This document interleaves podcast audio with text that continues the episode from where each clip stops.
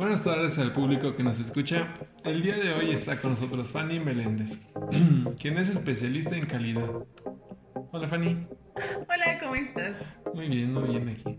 Qué bueno. Bueno, Fanny, platícanos qué es la calidad. Pues yo podría darte una definición de la calidad, según Juran, o Deming o Crosby. Pero pues la realidad es que su definición abarca desde el producto, el servicio e incluso a la persona.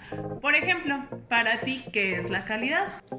Calidad para mí sería algo que está bien diseñado, manufacturado, creado, que cumpla con estándares que la gente demande de un producto o algún tipo de servicio. Ok, no estás muy alejado de la realidad, ¿no? Por ejemplo, para mí, la calidad es la cualidad que tiene un producto o servicio de cumplir o satisfacer las necesidades del cliente en las mejores condiciones y aunado esto a un bajo costo. ¿A qué me refiero con esto? Bueno, pues que la calidad no siempre es directamente proporcional a su valor.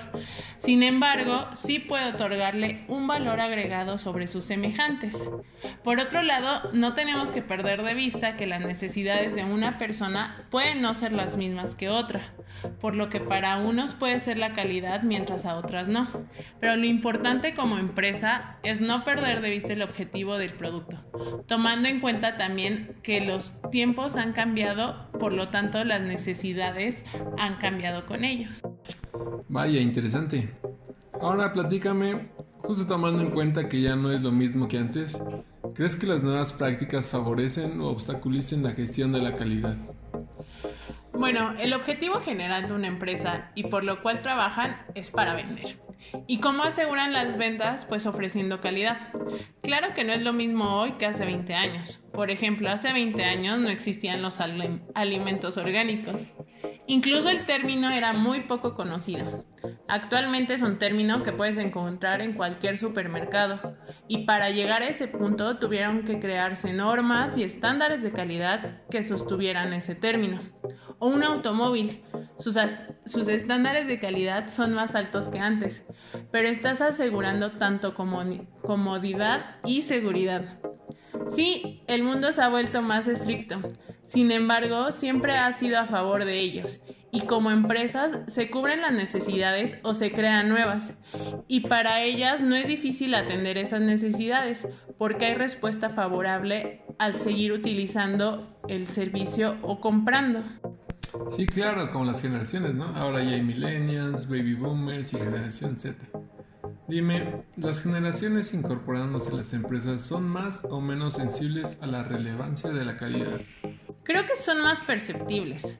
Las generaciones más jóvenes no pasaron por decadencias o problemas políticos que realmente hayan perjudicado su calidad de vida.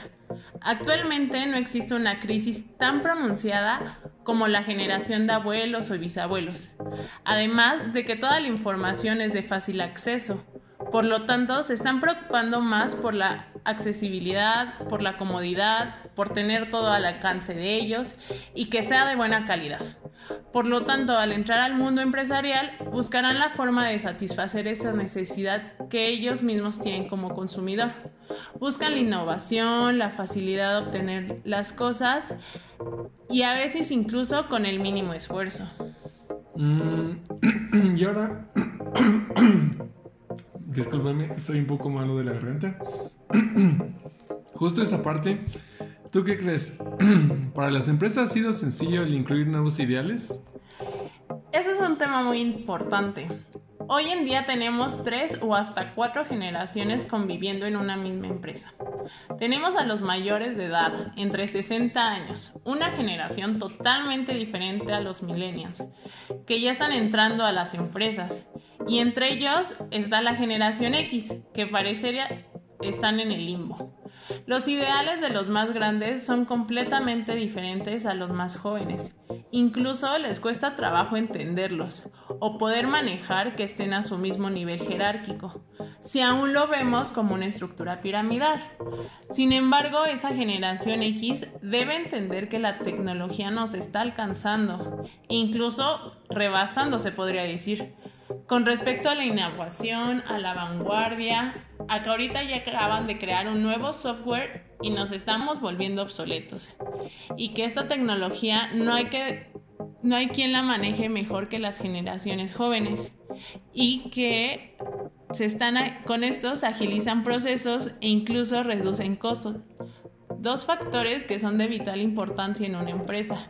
Por esa razón, hoy podemos encontrar gerentes o altos mandos en manos de personas tan jóvenes. Y por ejemplo, ¿tú qué piensas de la tecnología en la calidad? Pues nos ha ayudado, ¿por qué? Porque son más estrictos. Es más fácil tener estándares con algo que está automatizado y que estamos seguros que sus fallas van a estar al mínimo. Sin embargo, ¿quién va a manejar esa tecnología? Creo que a pesar de que es importante, pues la mano de obra, el tener siempre a un trabajador a cargo de una máquina, pues va a ayudar a mejorar el servicio. La tecnología por sí sola pues no es pensante en comparación de un humano. Si hay un error, una máquina lo va a detectar pero no lo va a resolver.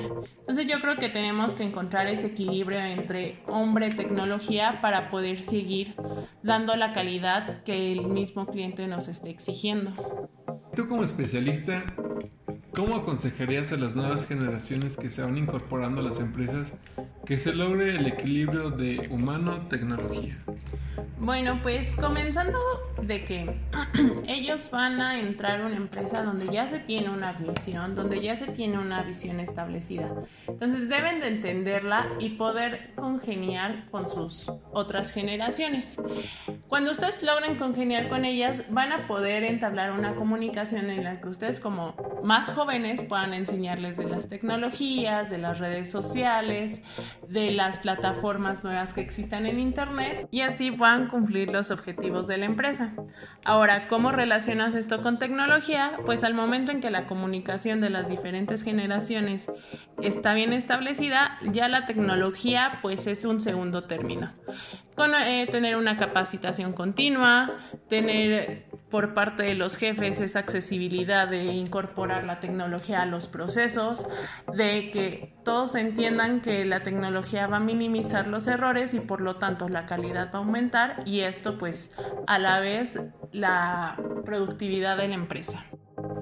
Muy bien Fanny, realmente me abriste un panorama sobre la calidad, cosa que la definición que ya te había dado a un inicio era muy ambigua, pero vaya que la calidad sí tiene más que ver. Gracias por estar con nosotros, esperemos volverte a encontrar, que estés transmitiendo algún otro tema interesante y bueno, aquí, aquí estaremos. Bueno, pues muchas gracias a ustedes, también a todos nuestros radioescuchas. Aquí estaremos cuando me vuelvan a invitar con mucho gusto. Perfecto, seguimos el clima.